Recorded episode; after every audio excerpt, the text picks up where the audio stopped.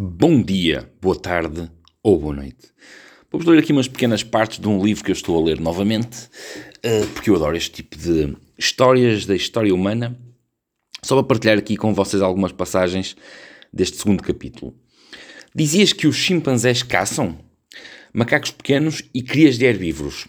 Macacos mais ou menos com um quilo. Isso na economia do corpo não resolve nada mas é como um caramelo para uma criança. Estimula.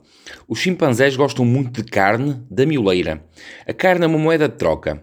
No cômputo calórico não faz qualquer diferença, mas com essa guloseima consegues comprar vontades, fazer política, criar alianças, obter sexo.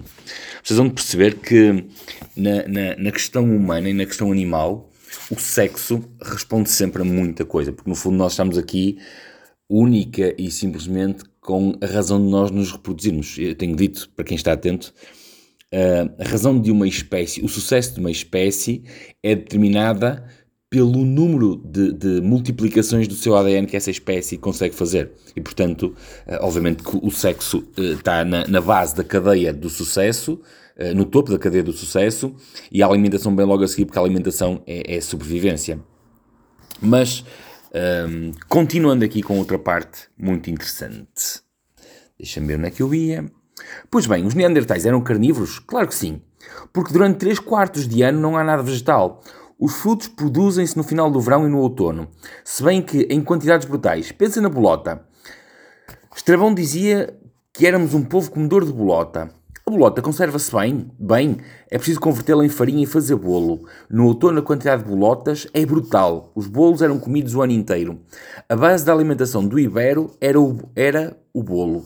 Mas na pré-história não havia moinhos, não sabiam moer. Isto tem muito a ver também com a forma como nós nos desenvolvemos ao longo da, da, da, da história Uh, eu estou a ler novamente um livro de, neste caso, de antropologia e paleontologia, porque adoro. Se nós queremos compreender aquilo que nós somos hoje, nós temos que perceber como é que evoluímos. Uh, no fundo, por exemplo, o, homem Neandertal foi o último hominídeo a, conviver connosco. Nós não éramos, o Homo sapiens não era o único hominídeo, havia vários. Uh, o homem Neandertal estimula-se que terá eh, sido extinto porque não era tão inteligente como o Homo sapiens hum, e, e, também uma outra coisa é que essa falta de inteligência levou a que ele não soubesse cooperar. E o sucesso da nossa sobrevivência, como eu tenho dito também tantas vezes, quanto mais eu leio, mais compreendo isso, é a cooperação. As pessoas que não cooperam têm, ou teriam à partida, numa, numa fase inicial da vida de, de, do, do homem, um, probabilidades de morrer logo à partida. Ainda hoje vocês conseguem perceber que numa firma, no trabalho, no desporto, aquelas pessoas que não cooperam, por norma, não se ingram muito no desporto. Aquelas pessoas que são, uh, uh, que são azedas, que estão sempre a arranjar problemas, são sempre postas de parte e acabam por eles próprios, elas próprias, se porem também de parte. Portanto, a cooperação é, é, é fundamental. Uh, a questão é que o, Neandertal é das poucas espécies que nós ainda hoje conseguimos encontrar ADN Neandertal no ADN Sapiens, porque houve cruzamento entre as espécies. Uh, e há características uh, Neandertal até relativamente fáceis de identificar.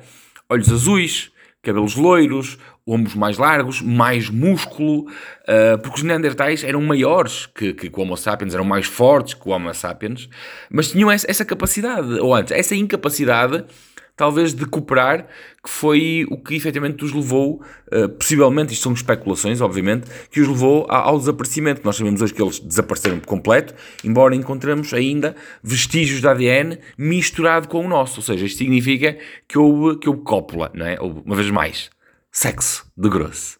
Não sabemos se foi grosso ou se foi fino. É só estipular, é só especular, mais nada. Continuando. Mais uma passagenzinha só para, para passar. É tudo de aviário. A última coisa selvagem que nos resta é o peixe, e só algum. Dentro de 25 a 30 anos deixará de haver peixe selvagem, virado quintas. Quando eu andava a estudar diziam que o mar era a dispensa da humanidade. Já não. Vai-se acabar. Consumimos demasiado. Toma nota do que te digo. 96% do peso total dos mamíferos da Terra são os seres humanos, as vacas e os porcos. Fazias ideia? Sim, aprendi entretanto. Relativamente às aves, às de consumo, fundamentalmente frangos e galinhas representam 60 e muitos por cento de todas as aves do universo. Uh, pelo menos o universo que nós conhecemos, obviamente. O que te parece? Nós, seres humanos, somos um terço da biomassa dos mamíferos do mundo. Fiquei perplexo, claro. O marisco continuou. Agora enfrenta uma banca de peixe na qual nos acabamos de deter. Aparece no final do Paleolítico. Trata-se de uma atividade de transição. Na pré-história, os animais vêm em grandes formatos: cavalos, mamutos, bisontes. A questão é serem muito, muito grandes. É preciso apanhar muitos mexilhões para chegar às calorias de um cavalo. O pequeno é uma revolução. O salto do cavalo para a Lapa constitui uma revolução económica, mental e social. É, é, é, toda esta transformação que eu acho é importante nós percebermos um, ao longo da, da nossa vida.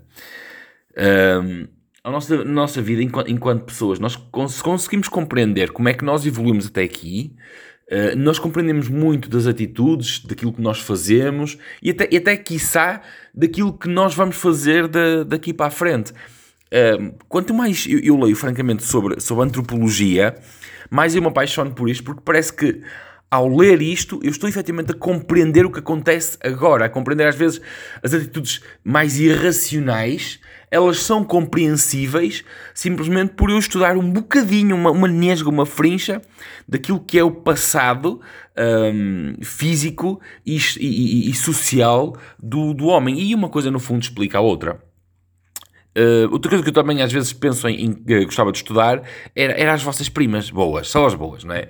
As feias cheguem para lá e, e, e já chega. Vá, eu volto amanhã, está bem? Vou ficar aqui a pensar no Homo, homo erectus, se é que vocês me estão a perceber. Homo, homo erectus, não é? Uh, vá, eu fui, volto amanhã.